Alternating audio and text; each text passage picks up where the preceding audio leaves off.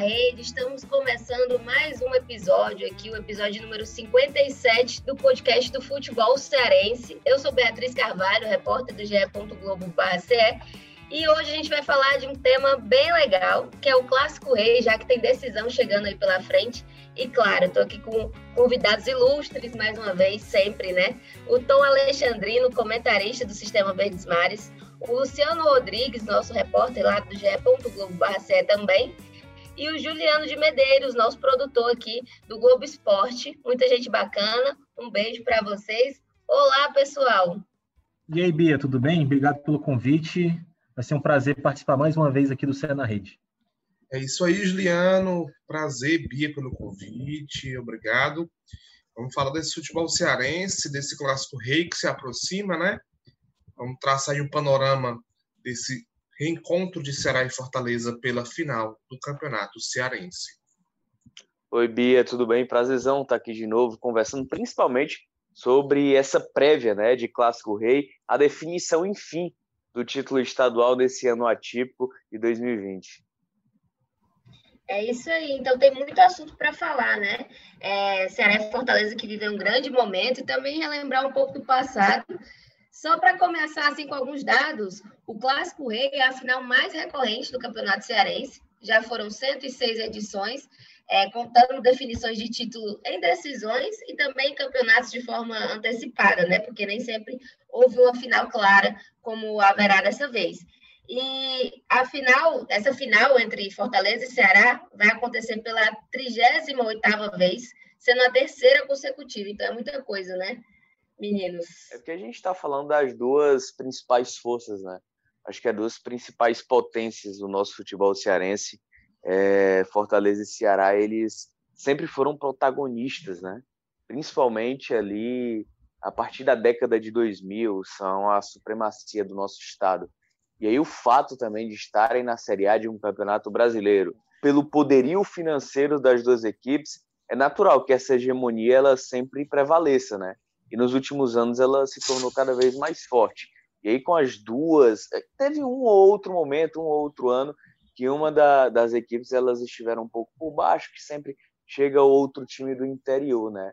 Ou nós tivemos, por exemplo, 2005, quando o Fortaleza estava na Série A do Campeonato Brasileiro, de repente teve uma final com o Icasa, final de turno e final de campeonato também, momento completamente diferente que o regulamento atrapalhou o título, enfim, de uma equipe do interior.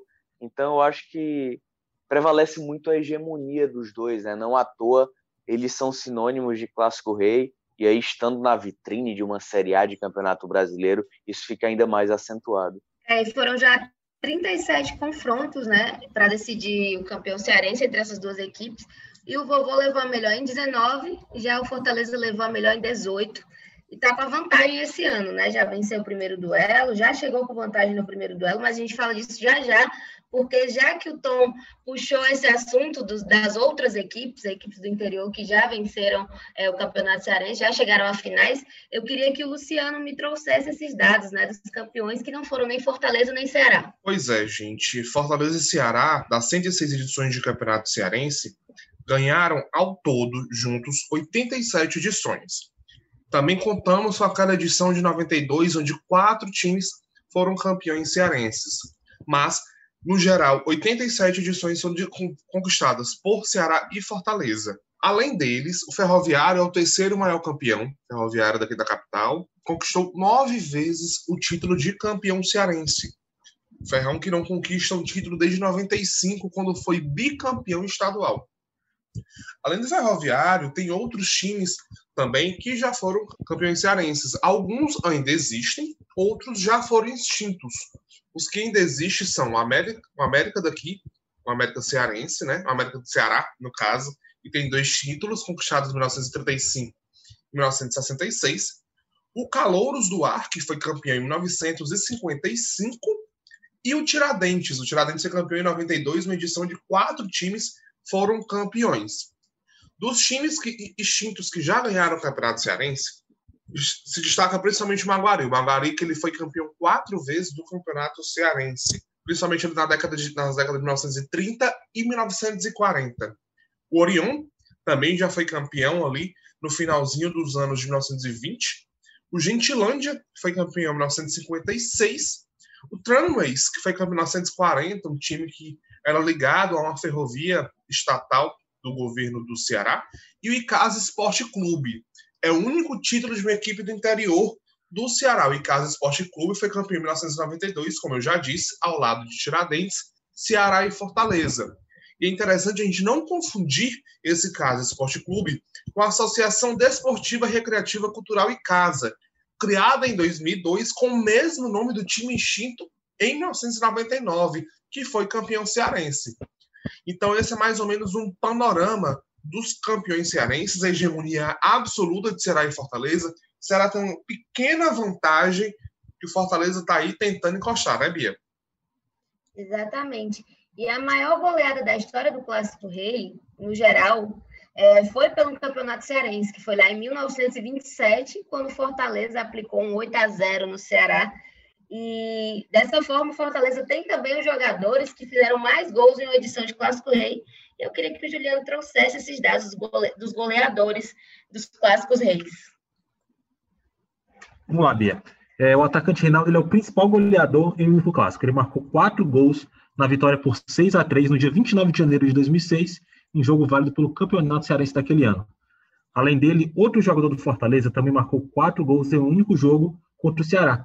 Foi o Cleiton Maranhense, na goleada por 7 a 2 em 1999. E tem outros goleadas também, né, Tom, para a gente relembrar aqui, outros jogos marcantes. Queria que você relembrasse, você que tem uma grande memória. Em relação a, a goleadas, elas normalmente a, a, aconteceram dentro do, do, futebol cearense, em Clássico Rei, em momentos distintos das duas equipes, né? Como, por exemplo, o Juliano citou essa de 6 a 3 é, aliás, dos quatro gols do Rinaldo, do 6 a 3 em 2006, foi um ano em que tiveram duas goleadas do Fortaleza em cima do Ceará, em um ano que o Fortaleza tava, ia, ia para o segundo, na segunda temporada consecutiva na Série A do Campeonato Brasileiro, tiveram duas goleadas ali. Foi um 6 a 3 e um 4 a 0 ano em que o, o Fortaleza lutava pelo tetracampeonato.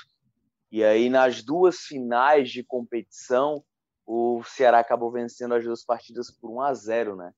E aí é, era um momento muito divergente, porque o Ceará praticamente montou um time inteiro do zero.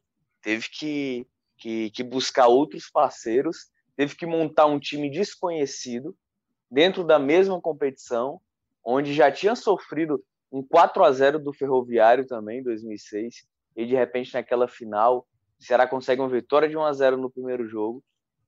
E naquele mesmo jogo, o Rinaldo perde pênalti, o Adilson se torna um personagem muito forte daquela final, defendendo pênalti, inclusive. Então, Fortaleza e Ceará, eles têm um histórico muito mais de equilíbrio do que propriamente de sobras. Por isso que a gente sempre fala em campeonatos atípicos. Ou foi na década de 20, ou foi na década de 40, ou no ano de 99 mesmo, no 7 a 2 em que o Ceará não estava com o time completamente titular. Mas pelo fato de se tratar de um clássico rei, o 7 a 2 ele é muito marcante, principalmente na década de 90, onde o Fortaleza ele passou sete anos sem títulos, e aí dentro desses sete anos teve o bicampeonato do Ferroviário e o tetra do Ceará justamente em 99, esse ano do 7 a 2 Eu só queria acrescentar uma informação aqui rapidinho, Tom. É, você fala muito esse negócio de campeonatos atípicos. É, a gente vê também um panorama, principalmente dos anos 2010 para cá, o equilíbrio é muito grande. No máximo, um time, ou Ceará ou Fortaleza, marcou três gols no Clássico Rei. Isso é no máximo principalmente depois que os dois times começaram a aparecer com mais força no cenário nacional, os confrontos têm sido muito equilibrados, sempre 2 a 1 1 a 0 no máximo um 2 a 0 Tem sido um confronto de muito equilíbrio que a gente sabe quando os dois times entram em campo, a gente não tem nenhum favorito, apesar do momento das equipes. São situações que a gente tem que analisar do passado, também a gente tem que olhar o presente, pra, principalmente para você que está nos, nos, ouvindo agora neste momento, seja de manhã, de tarde, de noite, ou até de madrugada, porque é, não tem o favoritismo, ele não existe mais. Vai ter uma final de Clássico Rei agora na quarta-feira, e por mais que Fortaleza tenha certa vantagem, não existe esse favoritismo, muito por causa do panorama e do equilíbrio que as duas equipes conseguiram nos últimos anos, principalmente nos últimos 10 anos, né, Bia? É, eu, só complementar, Luciano, é, eu estava falando aqui para a Bia, que tudo isso que você falou, desse equilíbrio, ele mostra o quanto é importante, nesse formato do Campeonato Cearense atual, você chegar na frente com vantagem, né? Você chegar nessa final com vantagem. Porque o Fortaleza ele já tinha vantagem em ter conseguido vencer o primeiro jogo. Eu sei que a gente vai entrar em mais detalhes daqui a pouco, mas isso mostra, ter conseguido vencer o primeiro jogo, mostra que vai ter uma grande vantagem para esse segundo jogo, porque esses times não costumam ter muitas goleadas nessas decisões, assim, né? Tá tudo muito equilibrado, os dois times estão muito fortes, os dois times na Série A. Então é difícil a gente ver um descolamento muito grande, assim, né? A gente, é difícil a gente conseguir imaginar que um time vai conseguir golear nessa final de quarta-feira. Repetir um 7 a 0 né? Isso muitos gols. Mas, mudando de assunto, a gente pode falar agora das revelações, né? Que foram muitas, não só em clássicos, em clássicos reis, mas, claro, é, no campeonato cearense no geral. Teve, atualmente, teve o Kleber, o Jacaré, o Tiaguinho, é, o próprio Edson Cariús, né, que foi artilheiro, principal goleador, e então, é, em Fortaleza e Ceará acabaram até fazendo algumas contratações desses jogadores que se destacaram pelo Campeonato Cearense. Vocês lembram mais algum nome marcante? Juliano está querendo falar aqui, já está com o dedo para cima. É, tem o Anderson, né, que foi o artilheiro do Campeonato Cearense, ele que jogou muita bola, fez oito gols pelo Atlético Cearense, é, já não está mais no futebol cearense, foi emprestado para o Paraná, Infelizmente não está sendo tão utilizado lá na Série B, jogou só cinco vezes, nenhum jogo como titular, mas jogou muita bola nesse campeonato cearense, com certeza faz parte da seleção do campeonato. É impossível né, que ele seja ultrapassado é, nessa final. É, e tem também os do passado, né? Tem o Clodoaldo lá de 99, que era da base, subiu, é, e todo mundo conhece o Clodoaldo.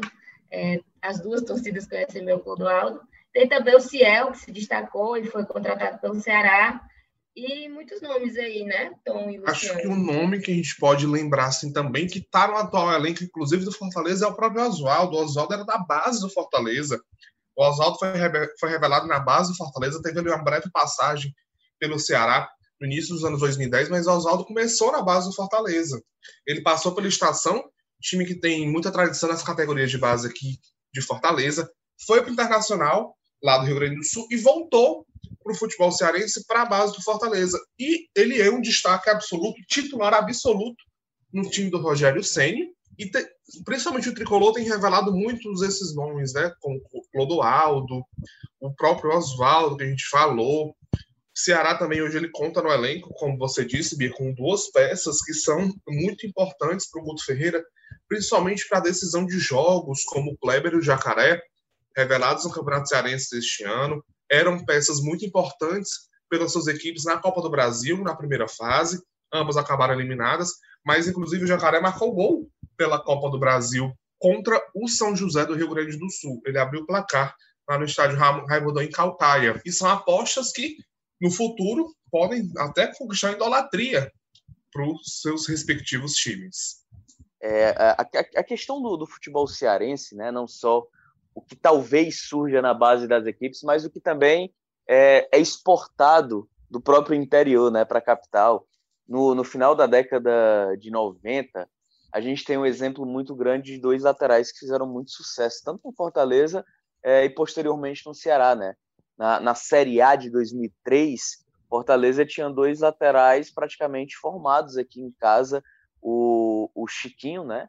lateral direito, inclusive passou pelo Vasco depois, é, ele surgiu ali, ele, ele surgiu no próprio Ferroviário, Sérgio Maranguape também, na época, teve uma passagem pelo Ferroviário, o Dude, que veio do Limoeiro, o volante, o eterno volante Dude, com mais de 400 jogos com a camisa do próprio Fortaleza, e aí a amostragem ela é muito grande, o goleiro Jefferson também, foi tetracampeão pelo Ceará no final da década de 90, jogou aquela Série A de 2003 também pelo Fortaleza, a Bia citou o Ciel, teve uma passagem muito boa pelo, pelo Icasa, o Daniel Sobralense, que tinha feito um bom campeonato brasileiro também pelo Icasa, naquele ano de 2007, acabou indo para o Fortaleza.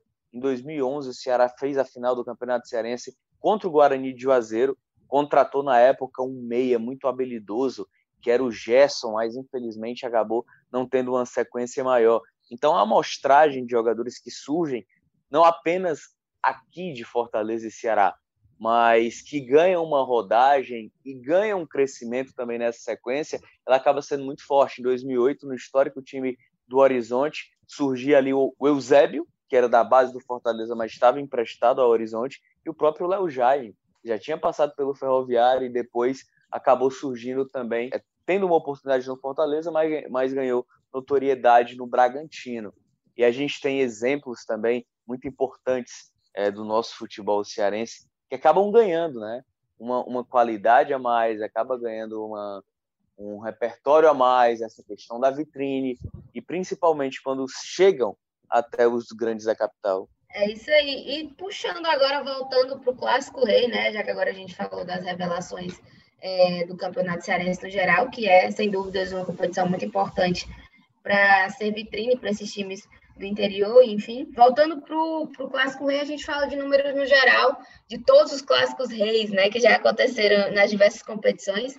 Inclusive, esse ano de 2020 foi privilegiado aí, né? Tivemos muitos, muitos clássicos, ainda teremos alguns. E, no geral, já foram 578 partidas, 195 vitórias do Ceará, 178 vitórias do Fortaleza, 205 empates 785 gols do Ceará e 752 gols do Fortaleza. É muita coisa, né? Muita história. A vantagem do Ceará é muito pequeno que evidencia esse equilíbrio que mais de 100 anos que dura esse equilíbrio. E Bia, eu quero trazer aqui um dado interessante sobre o maior tabu de clássicos reis.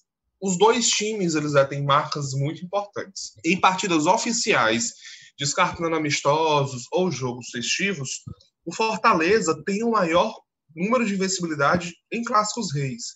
Fortaleza ficou 16 partidas sem perder do Ceará no período de 1999 até 2001.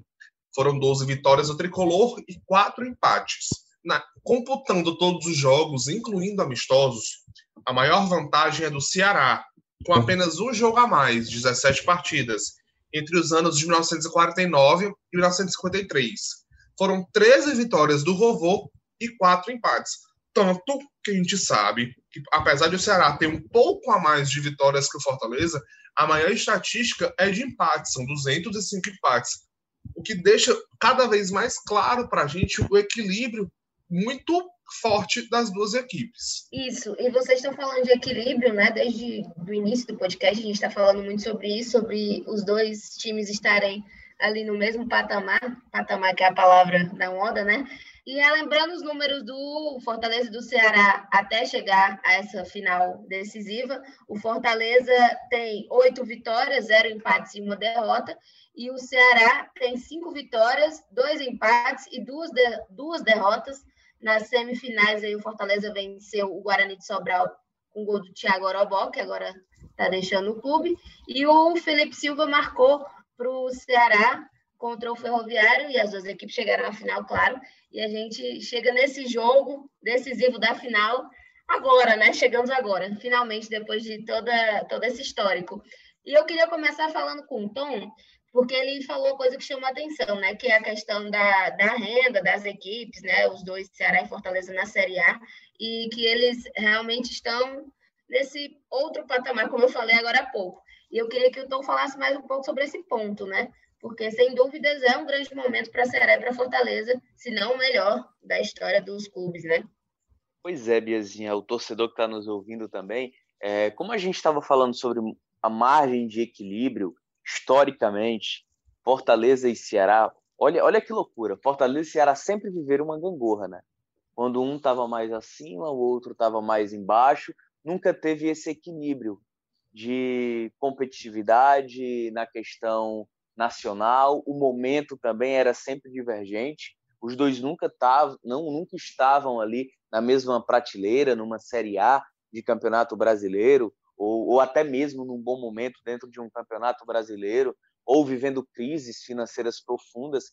Então, os clássicos que vêm acontecendo, inclusive desde o ano passado, elas representam algo que entra também para os dados históricos, mas que muitas vezes, quando a gente vive o presente, a gente sente dificuldade de dimensionar isso. porque a gente acaba vivendo o momento, mas esquece tudo que está ao redor. E esse equilíbrio entre, entre clássicos, ele, ele, ele é muito marcado justamente pelo fato de sempre ter um acima do outro, sempre vivendo o um melhor momento. Só que os últimos dois anos reservaram um Fortaleza e Ceará vivendo momentos iguais. Independente da tabela de classificação da Série A de Campeonato Brasileiro, os dois estão vivendo o mesmo nível, o mesmo patamar, como a Bia gosta, é, de campeonato, de disputa, de equilíbrio financeiro, de saúde financeira, acho que é o mais importante também, de construção de elencos. Então, esse, essa margem para equilíbrio ela, ela é muito forte, ela aumenta ainda mais. E aí eu acho que é um orgulho, pessoalmente falando, profissionalmente, muito grande vivenciar esse momento. Muitas vezes a gente tem dificuldade até de entender o que está acontecendo, a gente só vai entender quando tudo passa. Mas Fortaleza e Ceará estarem juntos em uma Série A, com todo esse equilíbrio, com toda essa vitrine, eu acho que é um presente enorme, profissionalmente falando, para a gente. Há um, um, levantamento também, Tom, de 2020. Ceará e Fortaleza se enfrentaram cinco vezes. O equilíbrio é absoluto. São duas vitórias do Ceará, duas do Fortaleza e um empate. Lembrando que os dois times, além dessa final do Campeonato Cearense, ainda se encontram uma vez este ano. O jogo previsto para o dia 20 de, de dezembro, pela 26 rodada do Brasileirão. Além disso, caso as duas equipes avancem pela Copa do Brasil, ainda, tem, ainda podem se enfrentar nas quartas de final. Ou seja, é um ano que vai ter no mínimo sete, no mínimo sete clássicos reis já foram garantidos. Mas podem ter ainda mais dois. E o equilíbrio vai continuar igual. Isso é algo que a gente fala muito. Porque o alto nível desses times, é, isso é histórico até para a gente, como você disse, nos dá orgulho de trabalhar com dois times tão bem gabaritados, faz com que a gente não enxergue quem pode ser o favorito, quem vai entrar em campo. Não, esse time vai ganhar. Não tem. Isso hoje não tem, porque a gangorra dos dois não está balançando mais. Eles são em outro patamar, como diz a Bia. E, Luciano, é, 2020 é um ano muito estranho mesmo, né? A gente vai ter uma final de campeonato cearense em outubro e depois mais um clássico às vésperas do Natal, assim, né? Como é que a gente ia imaginar Sim. que isso iria acontecer? Mas o interessante desses cinco clássicos que você citou que a gente já teve esse ano é que em todos, é, ou a gente não sabia quem era o favorito, ou em um a gente pendia para um lado, a gente achava que um poderia se sair bem, e aí aconteceu o contrário, no outro a gente achava uma coisa e era outra. Então, assim, isso mostra o quanto realmente foi muito equilibrado. Quando a gente achou que um estava mais forte, o outro foi lá e ganhou. Então, realmente está tudo em aberto ainda para essa segunda final do Campeonato Cearense. Todo mundo muito equilibrado aqui, falando de gangorra equilibrada, mas eu vou jogar vocês na fogueira sim, já que o Rogério Ceni tem duas vitórias em cima do Ceará do Guto Ferreira, e o Guto Ferreira também tem duas vitórias em cima do Fortaleza do Rogério Ceni, mas o Rogério Ceni tem mais experiências em finais do Campeonato Cearense, né? Isso conta, Luciano, Juliano e Tô Alexandrina? Pergunta para todo mundo. Eu acho, eu acho que conta, eu acho é muito mais pela continuidade de trabalho que executa o Rogério Ceni, né? Guto Ferreira, em relação ao trabalho desempenhado no Ceará, é um trabalho recente, não um trabalho de continuidade, onde você abraça todas as peças do elenco e você busca formações diferentes ou dentro de modelos espelhados para determinado jogo, entendeu? Então, acho que a vantagem que talvez venha a contar eventualmente, e, e, a margem nem é tão grande assim, é muito mais pela continuidade de trabalho do Rogério Ceni pela capacidade que ele tem de se reinventar junto ao elenco, né? Principalmente dentro da maneira do Ceará de jogar dentro de campo. Hoje o Fortaleza ele conseguiu um equilíbrio, um padrão de equilíbrio diante de algumas oscilações que viveu, principalmente após a derrota na Copa do Nordeste. Fortaleza ele viveu uma escadinha de evolução até chegar esse momento. A evolução não aconteceu do Fortaleza nos nove jogos de invencibilidade. Os nove jogos de invencibilidade eles são referenciados pelo aquele jogo ruim contra o São Paulo, mas que já dava sinais de melhora, contra as chances perdidas contra o Botafogo, a vitória diante do Goiás. Então a evolução ela foi gradativa para que Fortaleza encontrasse um ponto ideal nesses nove jogos de invencibilidade, buscando aprimorar ainda mais. Então, a vantagem, a margem era pequena, mas existe. É pelo fato de continuidade de trabalho. E você, Juliano, o que, que você acha? O Ceará chega com a empolgação a mais para tentar reverter o resultado, já que o Fortaleza saiu na frente? Eu acho que é uma missão muito difícil para o Ceará, né? A gente viu esse Ceará do Guto conseguindo vencer o Fortaleza, fazendo o que a gente chamou na época de nó tático do Guto. Ele realmente conseguiu segurar bastante o time do Rogério e pontualmente conseguiu fazer os gols. Então, ele vai ter essa dificuldade porque ele não vai poder ficar atrás, ele não vai poder esperar tanto o time do Rogério Ceni, ele não não vai ter não vai ter essa opção, ele vai ter que ir para cima, ele vai ter que vencer para ser campeão. Qualquer outro resultado que não a vitória por 2 a 0 é, dá o título para o Fortaleza. Então o Guto realmente vai ter que montar uma estratégia diferente do que fez nas vitórias que conseguiu contra o Rogério. E já o Fortaleza, ele também não vai jogar da mesma forma que jogou nesses outros clássicos, apenas propondo. Imagino que o Rogério vai entrar com um time um pouco diferente, talvez um time parecido com o que a gente viu nesses últimos jogos, um pouco mais defensivo, mas também sem abrir mão de atacar.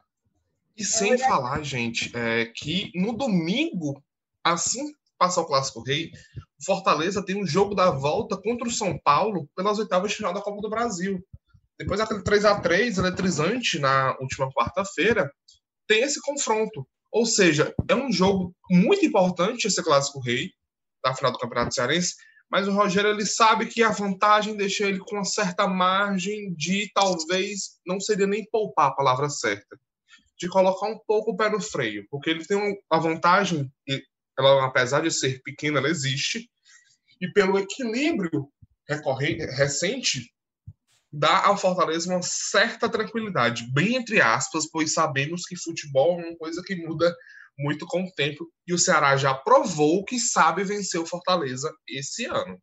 Só para lembrar aqui rapidinho, o Fortaleza venceu o Ceará no primeiro jogo com o gol do Bruno Melo e do Tinga, né, os laterais é, que estão sendo decisivos para o time.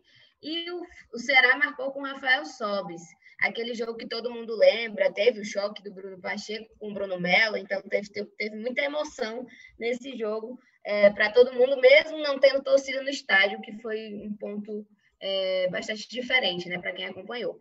E eu queria saber, nesse jogo, o que, a gente pode esperar em campo. Quero saber do Tom Alexandrino, quero que você me fale aí taticamente, Tom, você que é o tom tático, né, do Uia. nosso é, Globo. O que, que a gente pode esperar, né? Já que o Fortaleza vem promovendo algumas mudanças na equipe, né? O Rogério Ceni já arriscou um, é, é umas mudanças, agora está usando muito o Ronald. Quem a gente pode esperar ver nesse, nesse duelo? Eu acho que a vantagem do Fortaleza ela se duplica, né? O fato de ter o resultado a favor e de obrigar o Ceará a, a tentar o protagonismo ofensivo dentro da, da partida Sendo que o, o Ceará não tem essa característica, a aptidão do, do Ceará encontrada pelo Guto Ferreira é a vocação defensiva para explorar o erro do adversário, para buscar o contra-ataque. Fortaleza acaba duplicando essa vantagem dele, além do resultado, de jogar pelos resultados iguais, dentro de campo também. Que o comportamento defensivo do Fortaleza ele vem sendo cada vez mais exemplo, a melhor defesa da Série A do Campeonato Brasileiro, passadas 15 rodadas aí, falando de Fortaleza mesmo.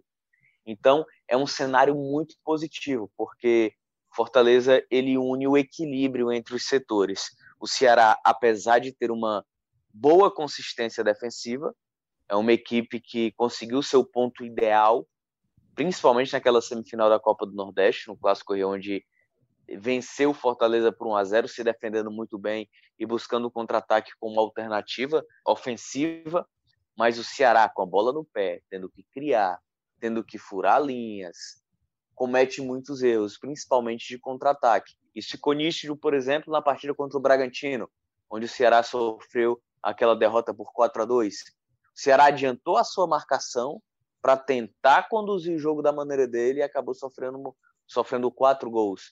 Da mesma forma contra o Vasco, no 3 a 0 Se ela teve que sair para o jogo, teve que propor, teve que ser dono das ações, sofreu três gols de contra-ataque. Então, eu acho que o Senado. E o Fortaleza é uma equipe muito forte no contra-ataque. E quando eu falo equilíbrio entre setores, é o fato de conseguir reunir bem a vocação defensiva, se defender bem, anular é, as principais jogadas do adversário obrigar o adversário a rodar essa bola entre lados para tentar encontrar o melhor momento e fatalmente acaba cometendo erros e posicionar dois homens ali um pouco mais posicionados à frente, né? É tanto Romarinho como David. Em um outro momento, o Yuri César, ele tem essas opções. E aí ele vai, Fortaleza vai contar mais uma vez sobre o que aconteceu em relação ao primeiro clássico, o desgaste físico, né? O Ceará, entre todos os 20 clubes da Série A do Campeonato Brasileiro, é o que vem sofrendo mais desgaste físico. Isso atrapalha no desempenho, isso atrapalha na proposta de jogo também. Então, o Fortaleza eu vejo com uma interessante margem de vantagem pelo fato de jogar por resultado igual e principalmente por esse aspecto, por esse equilíbrio de defender muito bem e atacar com inteligência e eficiência. E o curioso, Tom, é que o é nessa semana que a gente passou, ela antes do Clássico Rei, né, foi a primeira semana que o Ceará teve uma semana cheia desde a volta à pandemia para treinar. E o Fortaleza não. E pelo foi o contrário, né? O Fortaleza acabou roubando uma data que seria do, do Ceará. O Ceará ia jogar com o São Paulo, na verdade o Fortaleza teve que jogar com o São Paulo para adiantar uma data do São Paulo que poderia chocar com a Sul-Americana. Então, o jogo do Fortaleza e São Paulo acabou adiando um jogo do Ceará, o que gerou uma semana inteira de treinos para o Ceará. Eu imagino que seja uma folguinha seja um grande alívio para eles mentalmente, fisicamente, né? Imagino que faça diferença, apesar de ter jogo no final de semana antes do clássico. Como, como gosta de falar o Guto Ferreira, né? Para dar uma, uma, enchida no tanque aí dos principais jogadores, mas também tem, tem outro porém, né? O Ceará ele viaja para o Rio de Janeiro para enfrentar o Fluminense, e aí tem a viagem da ida, tem a partida que é desgastante, tem a viagem da volta já para jogar na quarta-feira proporcionalmente ao Fortaleza que joga aqui mesmo contra o Palmeiras, fica em casa, de certa forma conseguiu preservar da quarta-feira tanto o Oswaldo quanto o Wellington Paulista, que são jogadores que há uma preocupação especial do departamento físico pela idade, pela exigência de intensidade física do jogo. Então, esse calendário ele está muito complicado por isso as comissões técnicas elas fazem um conta-gotas de presença de jogadores importantes dentro de campo. É como, por exemplo, ah, Oswaldo, para estar inteiro nos 90 minutos na quarta-feira diante do Ceará, ele precisa jogar até o minuto 60 contra o Palmeiras. Ah, o Fernando Sobral, para ele estar à disposição nos 90 minutos contra, contra o Fortaleza, ele precisa jogar pelo menos apenas no máximo um tempo no sábado, porque tem viagem. Então, essa administração de poupar jogadores, ela vem sendo feita a conta gota junto com o departamento de fisiologia dos clubes. Falando dessas peças que vocês estão citando, né, nomes importantes, eu queria saber, bem incisivo aqui agora, é, quem pode ser o cara desse jogo, né? Dessa final decisiva? Assim, ainda pegando o gancho que o Tom falou, a, cara, a principal característica do Ceará é a vocação defensiva. E os jogadores que são que vêm sendo decisivos são principalmente zagueiros. Na partida contra o Corinthians, que é o nosso parâmetro, o que acontecido no domingo, no domingo dia 11, é, foram os atacantes e o Fernando o Léo Chu, no caso, quem deu cruzamento para o gol contra do Gil, e o Fernando Sobral quem marcou de pênalti. Mas no Ceará, são os zagueiros, principalmente Luiz Otávio, Eduardo Brock, que tem feito a diferença na hora de colocar a bola para dentro da rede. Não podemos esquecer do grande artilheiro do, do Ceará, que é o Vina, sem dúvida nenhuma. Vina aí que tem 12 gols, mais de 10 assistências, é referência aí no Brasil no quesito gols. E precisamos, mas precisamos lembrar o seguinte: o Vina é um meia. Ele é referência, mas ele é um meia. Ele precisa ali ter uma oportunidade muito grande dentro da área para marcar gols. Do lado do Fortaleza, claro, o homem gol do Fortaleza é o Wellington Paulista. A gente sabe que o Bergson não pode entrar em campo pelo Fortaleza por ele já ter atuado pelo Ceará. Inclusive, aquele clássico rei, assim que voltou, retornou ao futebol, marcando gols com a camisa do Ceará. E o Bergson, que é o novo reforço do Fortaleza, deve ser usado mais ali no Brasileirão e, quem sabe, também em outras competições que Fortaleza venha a jogar ainda este ano. Mas o grande, o grande destaque do Fortaleza, que é certeza de gols, ou muito, muito provável, é o Wellington Paulista. Pelo histórico, esse ano tem 10 gols, ano passado tem 12. É um dos artilheiros da era Sene no Fortaleza, com 22 gols. E ele, com certeza, pode aí trazer esperança para a torcida tricolor. Acho que os jogadores que eu vou colocar, eles vão, vão muito do que cada time precisa, né? O Ceará precisa ganhar, precisa fazer gols. Então, acho que o homem gol do Ceará, o cara que tá, tem se destacado bastante nessa temporada, é o Vina. Então, acho que o Ceará precisa muito que o Vina esteja num dia muito inspirado, que consiga achar os gols que ele tem achado com muita facilidade nessa temporada. Já do lado do Fortaleza, acho que quem pode se destacar é o Felipe Alves, goleiro que foi expulso no jogo pela Copa do Brasil é, do tricolor cearense contra o tricolor paulista São Paulo. Então, imagino que ele esteja mordido, esteja querendo ser campeão cearense, mostrar que merece a titularidade. Agora que os três goleiros do Fortaleza foram para o banco, Max entrou se destacou, Marcelo Boeck deve estar no banco contra o São Paulo no jogo de volta. Então, Felipe, imagino que ele queira esse título. Ele que no ano passado no Campeonato Cearense foi o goleiro titular também e foi campeão.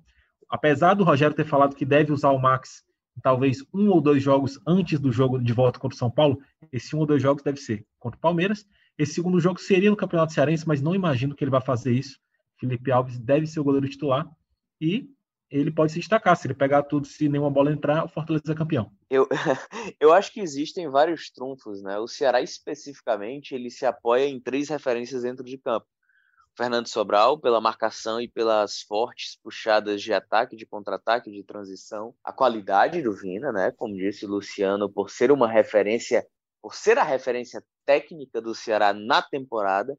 E aí é uma dificuldade, principalmente, e aí já é um outro assunto sobre a questão da camisa 9, sobre o centroavante. Vinícius, que joga na mesma posição do Galhardo, da mesma maneira como segundo atacante, entrando como elemento surpresa, pisando um pouco mais na área, justamente pela ausência desse centroavante. O Charles na contenção e na boa saída também. Eu acho que são esses três pilares que o Ceará tem como trunfo, como arma para reverter essa situação dentro do Clássico Rei, da mobilidade do Rafael Sobis. Só que aí, por outro lado, Juliano citou muito bem o Felipe Alves. E aí eu vou me estender dentro daquele sistema defensivo ao Paulão, de hoje, na minha visão, de, entre Ceará e Fortaleza, é o, é o melhor zagueiro, que joga com mais regularidade, com mais inteligência. É, o, é um atleta que vem mantendo um nível absurdo de atuação entre os jogos, um nível de regularidade muito alto. Daí, proporcionalmente a isso, vem um Fortaleza que tem a possibilidade de fazer dobradinhas de laterais mais uma vez, ou para saída de jogo, ou para alternativa dentro do segundo tempo, próprio Romarinho. Então eu acho que os dois, as duas equipes, eles têm, têm elementos importantes. Só que o que vai fazer o diferencial é principalmente a qualidade, a capacidade de se diferenciar em uma final em um clássico rei das suas referências técnicas tanto de Ceará quanto Fortaleza também. E a gente fica na expectativa, né, para ver o que vai acontecer nesse segundo jogo da final. Bem decisivo, as duas equipes chegam em momentos muito bons e vai ser disputado nessa quarta-feira, dia 21, às 9h30. Fortaleza e Ceará, não percam todas as atualizações, análises, notas, tudo lá no ge.globo.ce.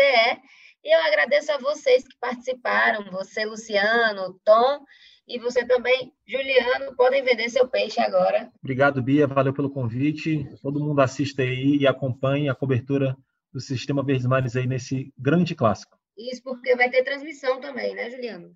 Isso, nove e meia na TV Verdes Mares. Vamos acompanhar aí é, como é que vai ficar resolvido esse Campeonato Cearense 2020. É isso, Bia. Muito prazer ter participado aqui desse Ceará Rede. Só para a gente lembrar, né? Fortaleza venceu o primeiro jogo por 2 a 1 pode perder por até um gol de diferença, que é campeão. Empate ou derrota por um gol de diferença, o Fortaleza é o campeão. Para o Ceará ser campeão, o Ceará tem que vencer por dois gols de diferença. Não há o critério dos pênaltis. No mais, é isso. Um cheiro a todos, um abraço e que seja um excelente final de Campeonato Cearense. Edição 107 do Campeonato Cearense. Bom demais. Eu quem agradeço, Bia, Juliano, Luciano, que é repórter e vigia também. Eu acho que é um clássico extremamente importante Campeonato Cearense. Eu acho que sempre gera uma expectativa, independente do que aconteceu nesse ano atípico, é, independente também do fato de não ter torcedor, acho que, que nos traz uma motivação a mais para traba trabalhar, para se preparar também. É um clássico que pode decidir um bicampeonato a favor do Rogério Ceni ou pode decidir mais um título para a cota ali do Guto Ferreira em pouco tempo de trabalho. Então tem elementos muito bons para a gente acompanhar e cobertura total aí do Sistema Verdes Mares. É isso, acompanhe na TV, no rádio, no site, em todas as plataformas. E a gente fica por aqui. Obrigada a você que ouviu até aqui. Esse podcast tem coordenação de Rafael Barros, edição de Bruno Palamin e gerência de André Amaral.